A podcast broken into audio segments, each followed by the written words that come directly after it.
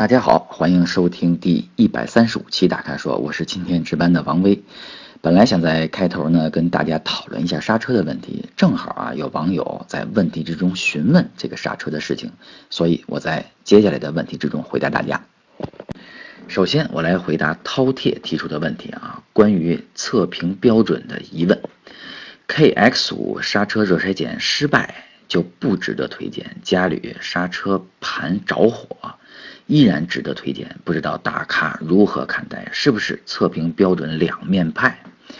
我先公布一下 AMS 对刹车成绩的标准啊，小于等于四十二米都算优秀，四十二到四十八米呢算是及格，大于等于四十九米就算不及格。在德国 AMS 刹车测试啊，分为第一一百至零公里连续四次空载冷刹车测试。第二，连续十次空载热刹车测试；第三，连续十次满载热刹车测试；第四，最大速度啊百分之七十的刹车，也就是说呢，极速两百公里每小时的车啊，就要测试一百四十公里每小时的刹车，因为德国有很多条不限速的高速啊，大部分车辆经常用最大车速百分之七十的速度奔跑。这个测试数值就变得相当的重要了。第五，SUV 和旅行车还要测试带拖刮物后的刹车距离。第六啊，最苛刻的测试就是那些碳陶啊复合材料的刹车，他们先要带着刹车啊经历连续十公里的下山的路段，之后马上经历一次一百到零公里的刹车测试。由于国内的这个用车环境啊跟德国的那个不太一样。所以呢，我们选择了一百到零公里的连续四次空载冷刹车和连续十次空载热刹车的测试。和 AMS 德国刊物一样啊，一旦出现了严重的热衰减，满分五星，最多只能获得两颗星。同时呢，在刊物上标出不建议消费者购买的提示。从两千年到现在啊，德刊一年要测试三百辆车，有些车辆呢会出现轻微的热衰减。我印象还没有看到过没有完成热衰减测试的情况。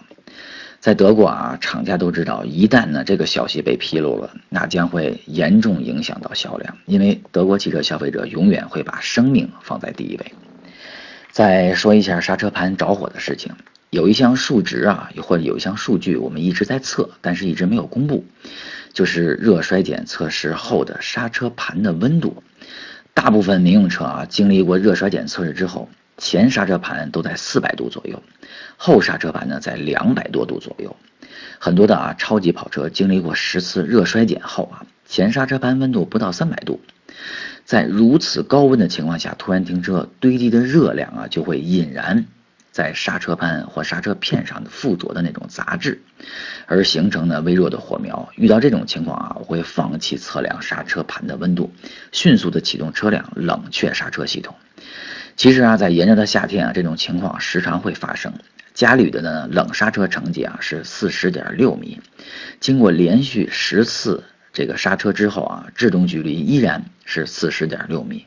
没有出现热衰减，所以呢，在评价体系之中啊，在优秀的行列中。而且啊，我们测试是不分国产车、合资车和进口车的，大家在测试面前啊是一碗水端平。为什么很多自主品牌车不愿意借我们车辆做测评？说白了啊，就是没有信心，知道呢，知道呢，取得不了好成绩。很多时候啊，我们会在动力性能或者是操控方面呢扣除一些分数。一旦在刹车成绩上啊不这个这个达到我们这个这个标准，我们就会提出严厉的指责。现在呢，有些自主品牌的刹车成绩啊是在四十三米左右，嗯，不会是在优秀的行列之中。嗯，有些呢也会出现轻微的热衰减。但完全啊，这个失去了热衰减测试的这些年啊，几乎还没有。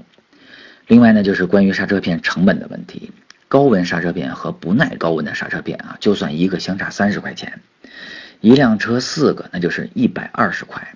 一个产品啊，就算一年卖十万辆，那就是省了一千两百万，对吗？接下来呢，我来回答默默提出的问题：手动变速箱测得出百公里加速的时间吗？请问威 Sir，你肯定有汽车测试经验，想问啊，搭载手动变速箱的车型测得出百公里加速时间吗？为什么测不出来呢？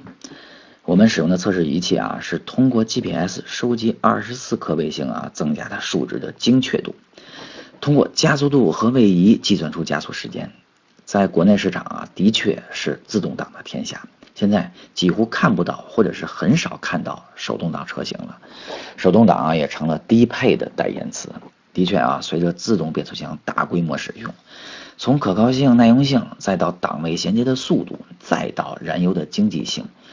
都接近啊，甚至有些超越了手动挡车型，这就是手动挡稀缺的原因。再说一下手动挡和自动挡在测试百公里加速的时候方法有什么不同。先说说自动挡吧。第一，要调到运动模式或者赛道模式，因为有些高性能或者是超级跑车是有赛道模式的。第二呢，关闭牵引力或者啊车辆动态稳定系统。第三呢，看一看设置中有没有起跑控制系统，也就是俗称的 Launch Control 功能。之后用左脚刹车、右脚油门的方式，或者啊油门一脚到底的方法，不断的测试加速。最后呢，从 A 路面和 B 路面中各选取最好的成绩，求平均值，然后得出这辆车的加速成绩。我们会把风啊，还有这个路面高低的因素啊都考虑进去，尽量呢追求数值的准确和真实性。下面呢就是手动挡车型啊，同时呢也要调到运动模式或者赛道模式，然后呢关闭牵引力控制或者是车辆动态稳定系统，还要看看有没有起跑控制系统。别以为手动挡的车型就没有这个配置啊，看看最新的福克斯 RS 你就明白了。然后呢？左脚踩下离合器，右脚呢调整油门的开度，找到适合的转速进行起跑。首先啊，这个转速不宜过高，前驱后驱四驱选择的转速区间有所不同。换挡呢要注意节奏和时机，最好啊在转速刚刚到达最高的转速值时，用最短促的动作进行档位之间的衔接。还要注意啊，松离合器踏板的时候呢要快，而且要柔和。要不然呢，就很容易伤害到离合器。看来啊，这个测试手动挡的这个加速啊，要复杂一些，尤其是比自动挡的。这也是啊，德国人炫耀驾驶技术的资本。现在呢，德国政府呢，也在引导德国的消费者选择自动挡的车型，因为未来的自动驾驶或无人驾驶只能在自动挡上实现。最后啊，我来回答挪威峡湾提出的问题：如何快速消车新车车内的污染？想换辆新车，但由于孩子小啊，一直担心新车的甲醛、苯等污染。十年购置的一辆速腾，气味一直很重，最近啊还有一些异味。想问大咖，如何能快速的消除新车车内的污染？像夏天啊，在阳光下开窗暴晒，车内放炭包和菠萝等等，有效果吗？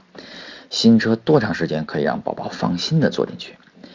你说到这个啊，我想起一件事情，那个时间大概是二零零五年到零六年，我去四 S 店呢提新车，那个车名叫英格尔。四 S 四 S 店啊，离公司大概车程十公里。我到了公司之后啊，两眼被辣得火辣辣的。洗手的时候呢，发现脸都被熏肿了。那个时候我果断的给四 S 店打电话说：“你们现在可以把车提回去了。”我不太想在这个对车进行的新车的试驾跟测试，因为我真的不愿意再坐在这个车内的闻这个气味了。嗯，也就是说呢，这个气味对我的印象啊极其的深刻。所以说呢，有些的这个刺激性的气味呢，不代表有毒；可是呢，没有刺激性的气味呢，也不代表呢没有有害物质的挥发。去年啊，我们做了一年的空气质量测试，针对一年的测试车辆进行苛刻的空气质量测试，时间和成本啊都超出了我们的预估，结果呢还是令人满意的。有些车辆啊在某些物质挥发值上有超标的迹象，但是啊都在可控的范围之内。如果对于儿童啊，我们首选那些啊在空气质量上信得过的产品，有些呢是自带空气净化功能的，在空气。这个污染严重的地方啊，我觉得它还是很实用的，还要针对啊，还要呢这个这个有针对性，对那些有害的物质挥发进行检测，像碳包啊、菠萝啊等等啊，我认为只能是治标不能治本。比如说，大部分有害物质在高温时啊，是通过材料之间的粘合剂挥发出来的。所以呢，当您在车辆长时间暴晒的时候啊，上车前我们一定要打开车门跟车窗进行通风，把车内的有害空气啊散尽之后，我们再进入车内。为了宝宝啊和家人的安全，我们不能忽视呢检测有害物质是否存在，然后呢和针对对净化空气产品的使用，保持通风和车内的对流是个好习惯，尤其啊是在高温的环境下。好的，以上呢就是本期大咖说的全部问题，欢迎大家继续在微社区中提问。如果你想了解更多的汽车资讯和导购信息，请持续关注微信公众号和车评网。我们下期节目再见。